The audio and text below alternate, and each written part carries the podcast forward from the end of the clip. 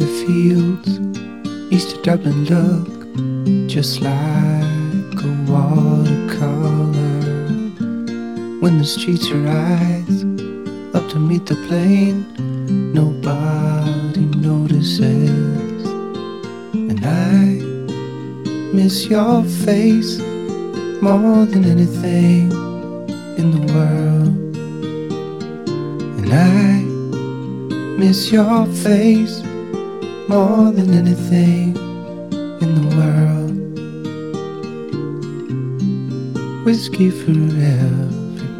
Hello，大家好，您现在收听的是太二电台小编聊汽车，我是怀东。众所周知呢，现在进入了冬季，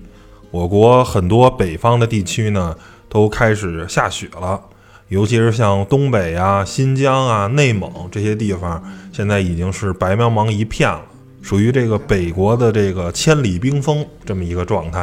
啊，非常的漂亮。有很多的，甭管是南方的还是北方的这些朋友，其实如果您喜欢雪，啊，想感受一下冬天别样的这种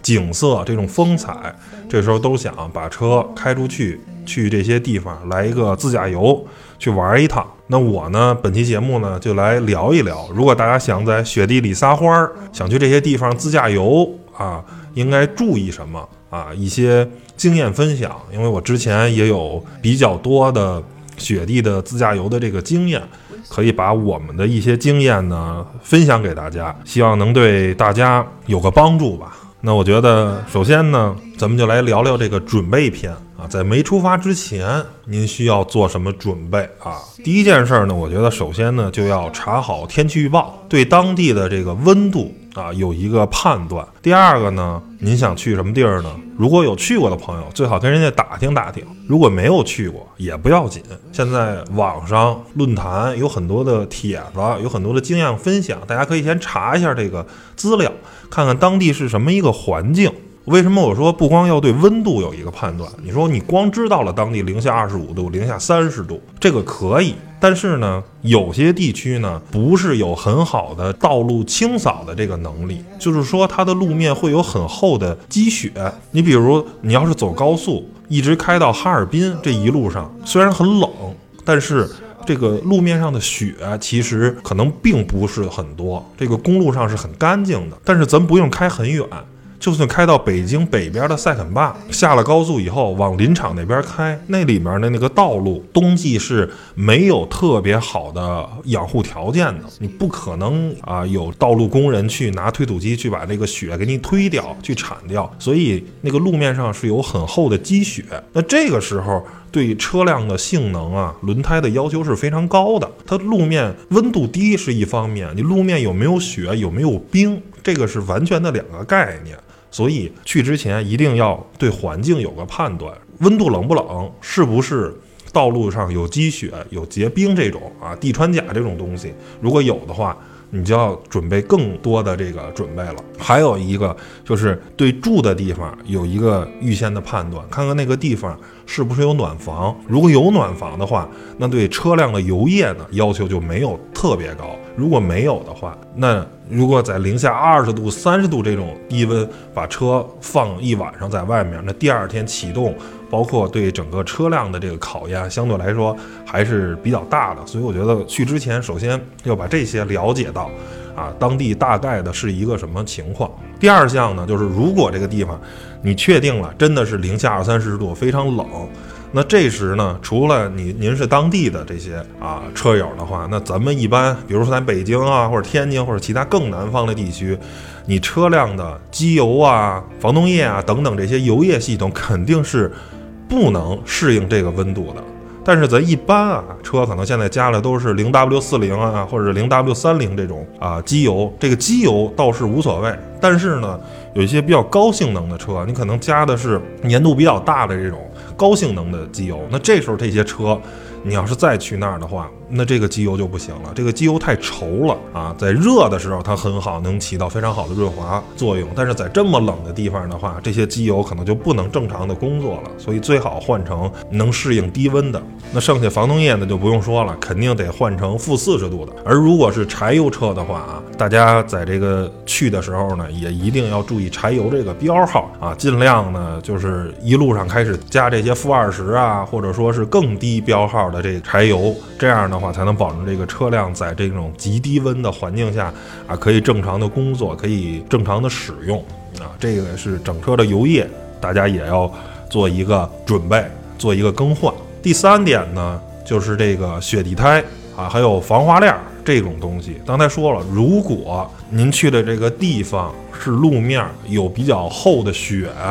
甚至有冰的时候，那这时候雪地胎就是非常的重要。如果判断这条路整个自驾游过程中有大量的是有积雪的这个路况的话，那我觉得为此更换雪地胎是比较有必要的。而如果不是全程都是雪，只有少一段儿的是雪的话，那不更换也行啊。大家买上防滑链儿就行，然后把这个轮胎装上防滑链儿，也可以在雪地上行驶，让它有一定的附着力。但是防滑链儿这个东西有一个什么问题呢？就是说，因为你这个路啊是有时候假如有雪，有时候没雪，这时候你要是来回来去的去装拆的话，这玩意儿是很麻烦的。但如果是长期的，比如说要三五公里还无所谓，但是如果你比如一天开一百公里、两百公里，这一路上假如只有十公里有雪，剩下九十公里都没雪，就是普通的这个柏油路的话，那个防滑链是不能一直装在轮胎上的，因为你这样反复的压，对轮胎的这个压力非常大，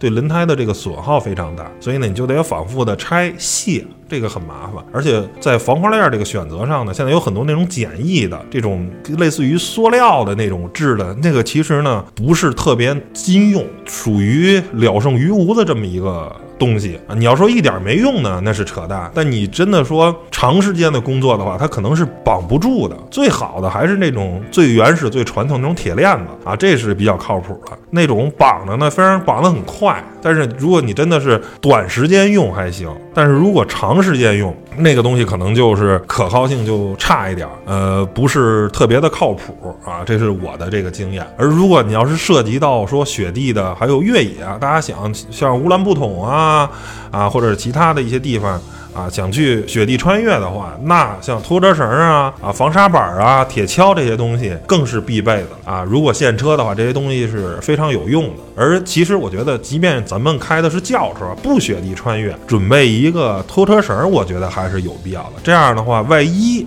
在雪地上打滑了，然后陷到沟里的话，啊，有个拖车绳，看看路边有没有过往的车辆，可以帮忙蹬一下。如果没有的话，这东西。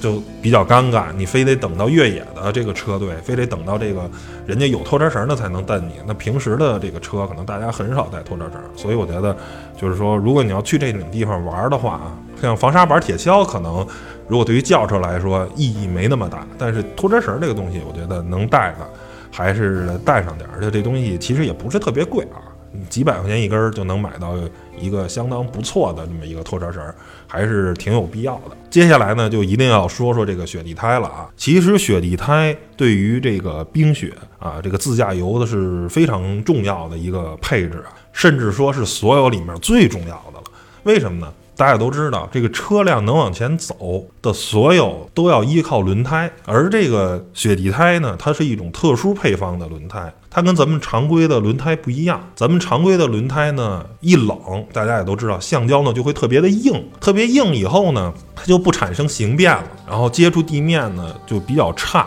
所以呢它会打滑啊，它就没有特别好的附着力了。而雪地胎呢，因为采用了特殊配方，它在低温的时候不会变硬，轮胎仍然能保持一定的这个弹性，所以呢这时候它就能比较好的抓住地面，包括它雪地胎还涉及了。这种水槽可以快速的排水，整个这个雪地胎那面儿呢，也设计了一些小的这种齿儿，帮助更好的在这个雪地上能有一个更好的抓地力。这个雪地胎的功用，甚至说要超过四驱。怎么可能在很多社交平台上看一些视频，就很性能很强的一些越野车，四驱的，你即便到陆巡啊，即便到途乐，如果你没带雪地胎。想上坡爬一个雪冰面的这种路面，它也是各种打滑，各种上不去。然后边上呢，可能就是个宝来，就是个速腾，然后咔，人家就上去了。这就是说轮胎的这么一个作用。之前我已经举过很多的例子了，就是即便你是一个短跑运动员，对吧？你让他穿上拖鞋跑，他也跑不过一个咱们普通人。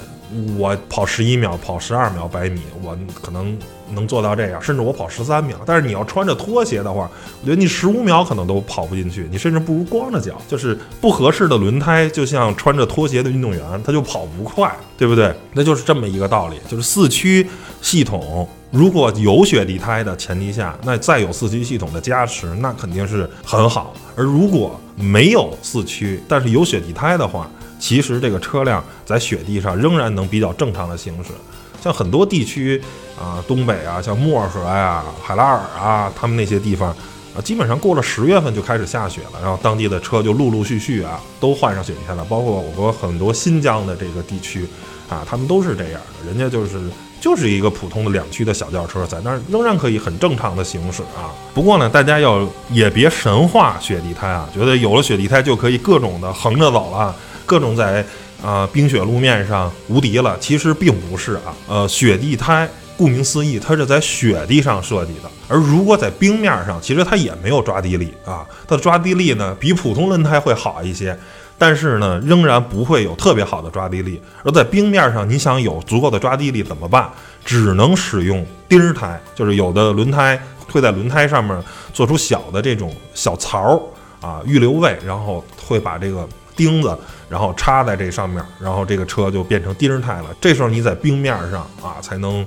做出这个非常好的这个行驶的线路啊，选择什么的，你才能有足够的抓地力啊。大家可以看很多这个冰雪试驾啊，这些车啊，你要是想玩漂移的话，可能都得啊配上钉胎，这样的话你车才能有足够的抓地力，而。有些人可能觉得，哎，那我看很多这个视频啊，国外拍的这个呃履带车，觉得这特别酷。这履带车是不是在雪地上、在冰面上特别无敌呢？啊，事实上确实是啊，这个履带的性能绝对是要强过于轮胎的，这是毋庸置疑的。但是吧，就像刚才说的，如果你是一百公里的路，有一百公里全是在雪面上，全是在冰面上行驶，那 OK。那这个履带肯定是最强的，但是其实，在很多的路面上是复合路面，你知道吧？它不都是雪地，不都是冰面，也有一些正常的铺装路面，或者说是非铺装路面，它也是土地，它没有完全被雪覆盖。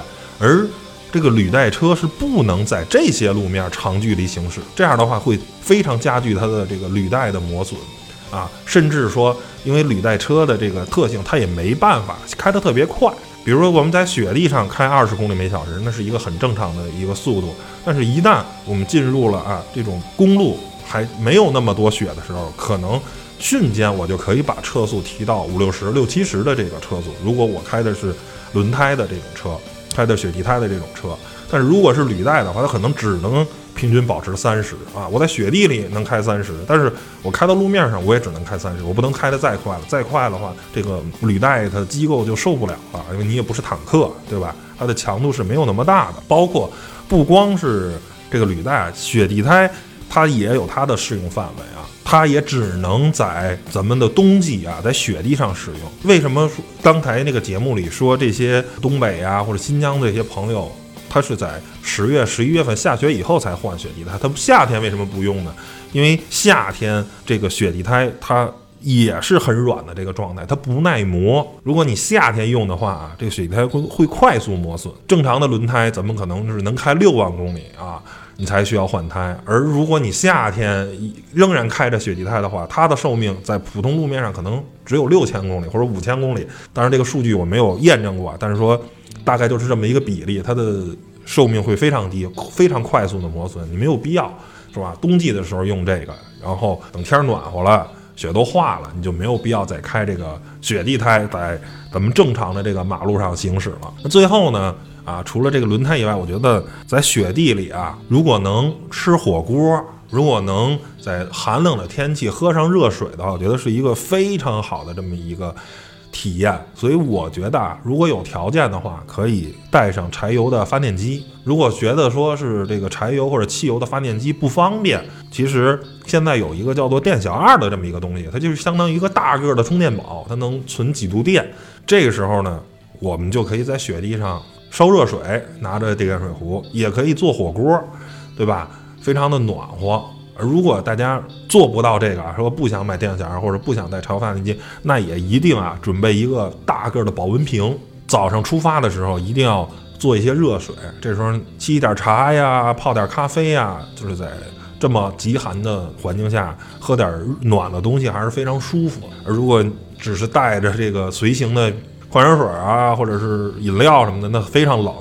啊，这个喝起来肚子是不舒服的。包括其实大家应该随车带一些高热量的零食，像巧克力啊、士力架等等，类似于这种的东西。这样的话，你这个热量是足够的，不会觉得很冷。早餐呢，也应该吃的比较好啊，千万不要说我着急，今天我要早点去到哪哪哪，然后我就不吃早餐了，路上再说。我个人觉得，哪怕你早起半个小时啊，在酒店也好啊，或者说找餐厅也好啊，啊，去吃一个比较好的早餐，然后喝一些热的东西，吃一些高热量的，像肉啊，或者说是啊，像内蒙比较有名的这个奶茶呀等等都可以。早上一定要吃饱，一定要吃好，这样你到中午你才会不会觉得冷，不会觉得饿。因为像去这些很多地方，你中午不见得能有特别好的这个餐厅，除非你是在城市里啊。你但凡说是从啊这那我要去看雪景啊，或者我要去啊冰湖上玩啊等等，你中午的饭不见得是有保障的。那早上吃饱点啊，路上相对来说更舒服一点儿啊。早上吃饱点，一定要扛饿。啊，这都是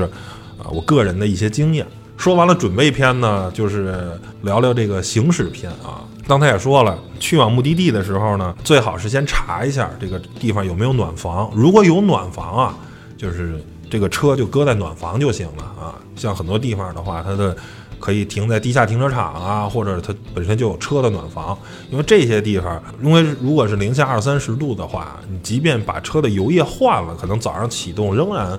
不是很痛快，而如果这个哪怕暖房，它晚上零下五度或者零度这个气温，那对于外面的室温相比来说，那仍然是暖和多了。那这样的话，早上着车就相对来说比较容易。而如果没有这个暖房的地方，真的在外面冻了一晚上的话，你热车的时候呢，一定要稍微多热一会儿，让这个水温稍微升高一点，让这个机油稍微。稀释一点，稍微化一点啊，不要搞特别稠的时候就把这个车开出去，这样可能对这个发动机的润滑，嗯，不是特别好啊。包括行驶的时候呢，也其实也可以把这个墨镜戴上啊。这样的话呢，因为雪它是反光很严重的，开时间长了的话可能会有雪盲症，大家就眼前白茫茫的一片啊。可以考虑把墨镜戴上啊。第二个呢，就是说在这个雪地啊，或者说这些冰面啊、雪面啊，开车的时候一定要控制好这个油门跟刹车啊，不要急踩油门，也不要急踩刹车，增加跟前车的这个距离啊，离得远一点，不要像在咱们正常的这个公路上行驶的时候跟着这么近。这样的话呢，如果前面一旦有什么特殊情况的话，你是没办法保证刹车距离的。比如说，在正常的公路上，你这车有四十米的刹车距离，百公里啊到刹停四十，但是你在这个雪面、冰面上可能就五十六十、七十了啊，你是停不住的。一定要离得远，包括在弯道上，这个油门也是，你油一旦给大了，这个车可能就往外飘了，就不受控制了。一定要缓啊，让这个轮胎始终不要突破这个路面的抓地力啊。因为你一旦突破抓地力了，你在正常的路面上可能也就是车身姿态不太稳，但是在那种路面上，你一旦突破它的抓地力了，就可能掉沟里了，或者直接就滑向对向车道了，就很危险啊！没有必要，这个宁可慢一点，不出事故其实就是最快的。你一旦掉沟里，那你这个先甭说车毁不毁了，你把这车从沟里弄出来就很麻烦，对吧？包括在雪地上行驶的时候呢。也一定要跟着前面那个车车走，如果前面那个车能过去啊，你这个车可能就能过去，而不要自己一看哇撒欢了，在自己不确定的情况下一看这个野路上白茫茫一片，哇，好开心，走吧，咱玩去。可能里面就有这种鸡窝坑，一下这个车就瞬间就是一米多的一个大坑，你咣叽就掉里了，你的车就陷那儿了。那如果一旦发生意外啊，尤其是在公路上啊，如果车还能开动的话，一定要把车挪到安全的地方，比如说像在弯道什么，一出了事儿的话，啊，哪怕撞的话，能挪一定要挪到安全的地方。如果不能挪在安全的地方，你的车真的是动不了了的话，一定不要再留在车内了。把这个三角牌提前放好了以后，一定不要说，哎，外面特别冷，然后我就在车里待着吧。这个时候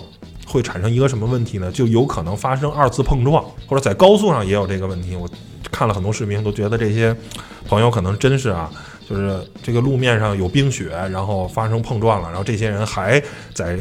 车边上在掰扯这个事儿，你不赶紧躲到，一是躲到外头，躲到这个栏杆的外头，或者说是在里面的话，你躲到这个呃两条高速中间的这个隔离带的这个区域，你不定不要再站在车边上了。站在车边上是非常非常危险的，因为后面的车还是停不住，继续碰撞。你站在车边上或者坐在车里，就有可能发生二次碰撞，啊，这是。啊，非常危险的一种行为。如果是越野自驾游的话，组队出行，我觉得这个车队的这个队长啊，一定要是有经验的，最好这个地方他去过，对当地呢有个了解。这样的话啊，在面对出现任何情况的时候呢，相对来说是比较踏实。而如果你这个车队所有人都没去过这地方，也没有特别丰富的冰雪这种经验的话呢，那我个人觉得应该是找当地的向导，因为他可能对当地的情况比较了解，哪些地方能走，哪些地方不能走。如果你贸然的自己又没有经验，然后又不找当地的人的话，你在那个地方的话，其实是很危险的啊！如果真的被陷住了，然后手机又没有信号，你又没准备卫星电话等等的这种设备的话，我觉得。人可能会有生命危险的，在这些地方会面临失温啊等等的这种情况啊。我个人觉得还是一切以安全为主。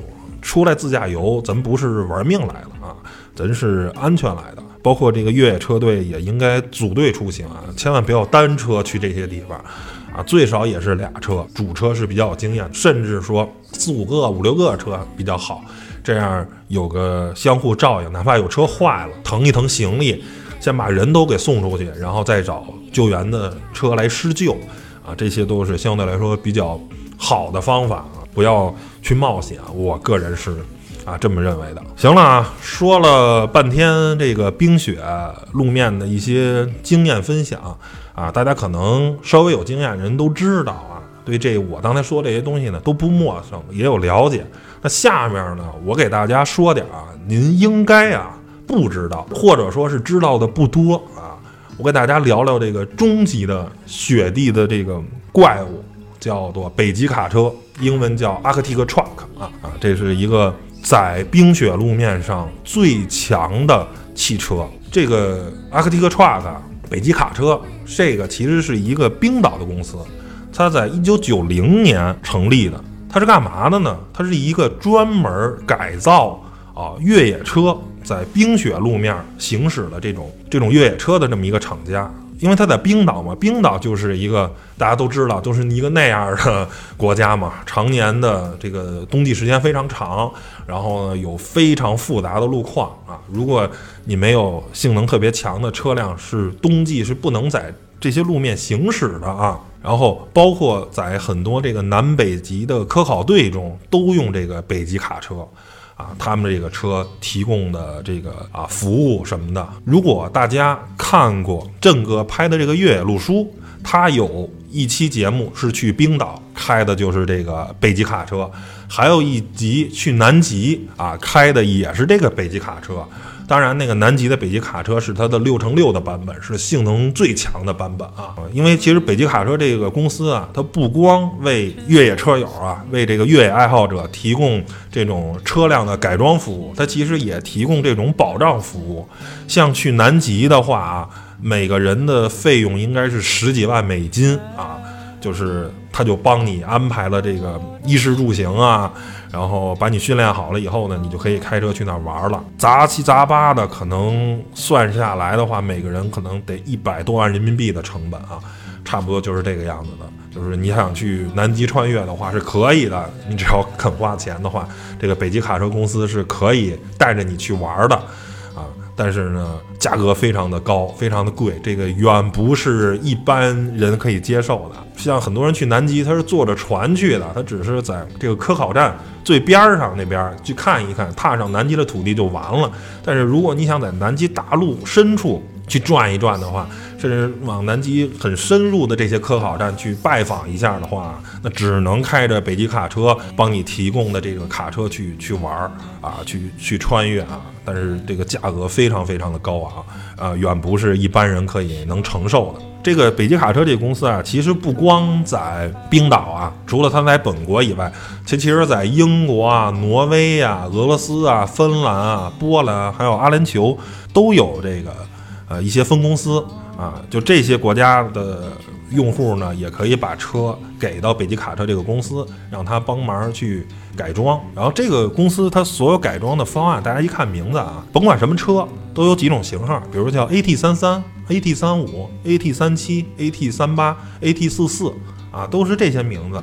这个 AT 不是轮胎的意思啊，就是 Arctic Truck 啊，就是这个北极卡车这个公司的啊英文的简称。这后面这个数字是什么意思呢？其实它是轮胎的这个尺寸啊。这三十三呢，就是三十三英寸的这个轮胎；三十五呢，就是三十五英寸的；到四十四呢，就是四十四英寸，就是最大的了。然后他们这个轮胎一般都是用的诺基的轮胎啊。这个诺基呢，大家也不陌生，就是 Nokia 啊，诺基亚的这个公司。因为最初诺基亚这个公司在没造手机之前呢，啊，它其实是一个造轮胎的公司，后来才加入了通信行业。后来这公司就一个名字，两个公司都在用，慢慢的业务板块拆分，有专门做手机的业务板块的，也有。做这个轮胎的，就跟沃尔沃似的，它也造小轿车，也造卡车，啊，就是这种感觉。可以说，甭管这什么型号的吧，甭管咱们常见的，可能就是三三、三五、三八啊这几个级别的，因为到四四这个级别，其实就是给科考用的了，就是给那些极地探险家用的了。一般的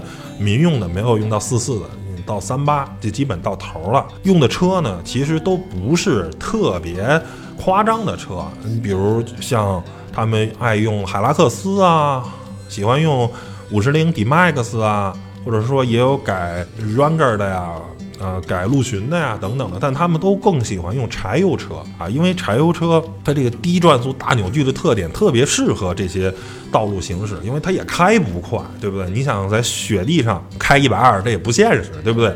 能长期就是四五十、五六十。那这个时候，汽油机这种高转速的特点并不适合这些车辆行驶。啊，而柴油机这种出力特性，其实才更适合这些车使用啊。他们很多的时候都是用柴油车改的，而其实北极卡车他们的改装的所有的这个思路都是围绕着轮胎的。就像刚才节目前面所说的，你在这些道路上行驶，唯一能让你正常行驶的就是你怎么能让这个车用一个更好的轮胎，用一个更符合路况的这个轮胎。啊，刚刚说了，诺基轮胎是非常好的这个生产这个雪地胎的这么一个公司。那这只有你的轮胎够大，接触面积够大，才更不容易破开这个雪壳。等于车其实是在雪上有点飘着，浮着走，像船一样啊。它是这么一个感觉。如果你的轮胎的接地面积不够大，直接把这个雪都给压压塌了，整个都给陷进去了的话。那这个车也就没办法继续在这个雪面上去行驶了。比如说像 AT 三五的这个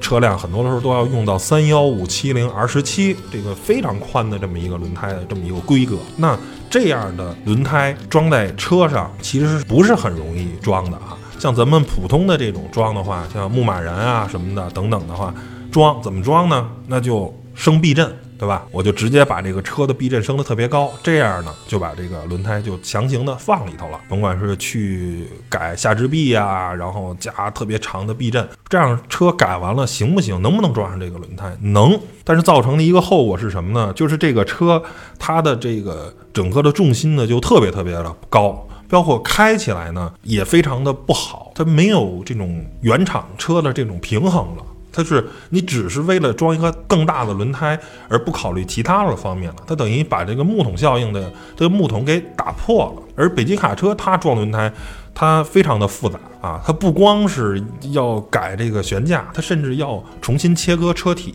挪这个车桥，换速比，包括还要把这个轮眉呀、整个车身这个轮胎边上的这个内衬呀等等部分，它全要啊做一定的切割、一定更改。北极卡车这个公司改完了这个车辆，有一个特点就是说，你开着的话，跟原厂的这个车没改的时候。的驾驶感受是非常接近的，你并不会说换了这么大的轮胎，如果你开咱们一般这种改的方法啊，只升悬架不改车身、不切车架的这种改法的话，就是像刚才说的。啊，非常的重心高，非常的晃，整个的驾驶特别不好。尤其你速度快的话，这个车甚至有翻车的这种可能性。而北极卡车改完了以后，这个车呢非常的平衡啊，你就像开一辆原厂车一样，只是它的轮胎啊特别特别的大，然后能在雪地上有非常好的抓地力。甚至说，如果再陷的话，我还可以通过放气儿，因为落地轮胎它这个车在低气压的时候，轮胎仍然这个胎壁有很好的这种强度，我再接着放气儿，继续。去加大这个轮胎的接地面积，然后呢，最终能能让车辆更好的行驶。包括其实北极卡车更多的时候，它只是围绕在轮胎的更改，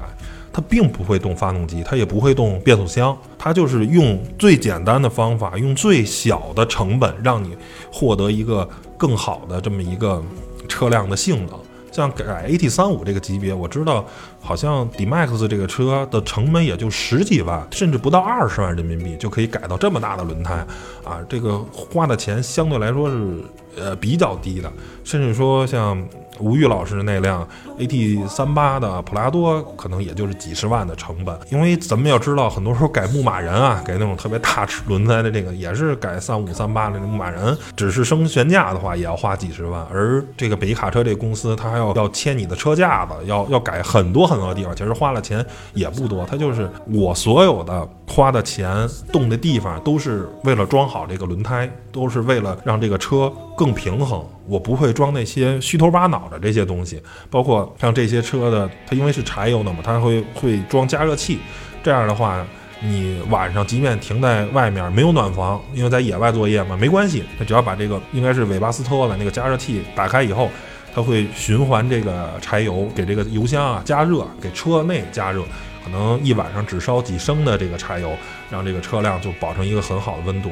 基本上啊，这些车都是可以有无限的，只要你有油啊，都可以在雪地里无限的这个续航。你不用考虑啊，我还要说开一晚上这个发动机，这那那倒不会，它会自动循环帮你让这个保持这个温度啊。包括这些车其实用的很多的这个金属配件啊。焊条啊，都是这个特制的，它能保证在这个零下四十度、五十度甚至更低的温度，它都有这个强度。甚至说像这个车的轮眉，它都是用的这种特殊的这种啊复合的这种材料啊，不会因为在低温的时候变脆，然后甚至说稍微磕一下碰一下变形了，哎，你还可以能让它恢复过来啊，都是。可以说是从任何的角度、任何的地方，它设计之初都是让这个车更适应在啊极地呀，在这种特殊的环境去能工作、能行驶。可以说是北极卡车这个公司是在实用的这条路上走到了极致，是目前人类在极地探险、在冰雪行驶的这个车能达到的最高水平啊！它所有的改装都不是为了炫，都不是为了好看，它只是为了。啊，更实用。那么大家说啊，那这个车轮胎这么大，然后那能不能越野呢？呃，可以越野，但是啊，它远不如那些真正的改了用来的越野车。它，你比如说在一些泥泞路啊，在一些戈壁啊等等的，也是没问题的。包括大家可以看到，它在阿联酋也有分公司。阿联酋那个地方并不下雪，它为什么也有那儿分公司？就是当地喜欢这种改装风格，很酷，很炫。但是你说这个车。啊，他的思思路呢，更多的时候是为了在冰雪路面这个行驶，因为它切了车身了，然后它的其实这个轮胎的上行程是没有普通那种只升悬架的这种车辆的上行程要大，所以它的纯越野能力的话啊，比如你爬石头什么的这些车，你不看它轮胎很大啊，但是跟那些啊美国那些在磨牙什么的卢宾根小道那些改的牧马人是比不了了。等于说，两个车是完全的两种的方式，虽然都是装了特别大的轮胎，但是它的目的并不一样。人家北极卡车就是为了在冰雪路面上穿越用的，而这个美国那些大脚的牧马人，我就是为了爬石头用的啊，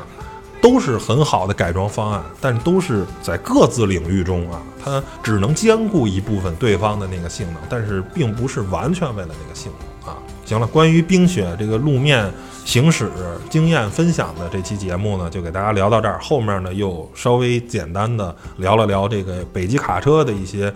啊故事。然后呢，大家如果喜欢这个车的话，可以去啊搜一些相关的视频，包括 Top Gear 他们也开着这个车去过南极啊，大家可以去找一下之前的他们那些视频的节目，去了解一下这个北极卡车啊，还是一个非常有意思的这么一个厂商，跟非常有意思的这个车啊，非常酷，然后性能也非常强强。行，那本期节目就到这儿，谢谢大家收听，咱们下期节目再见，拜拜拜拜。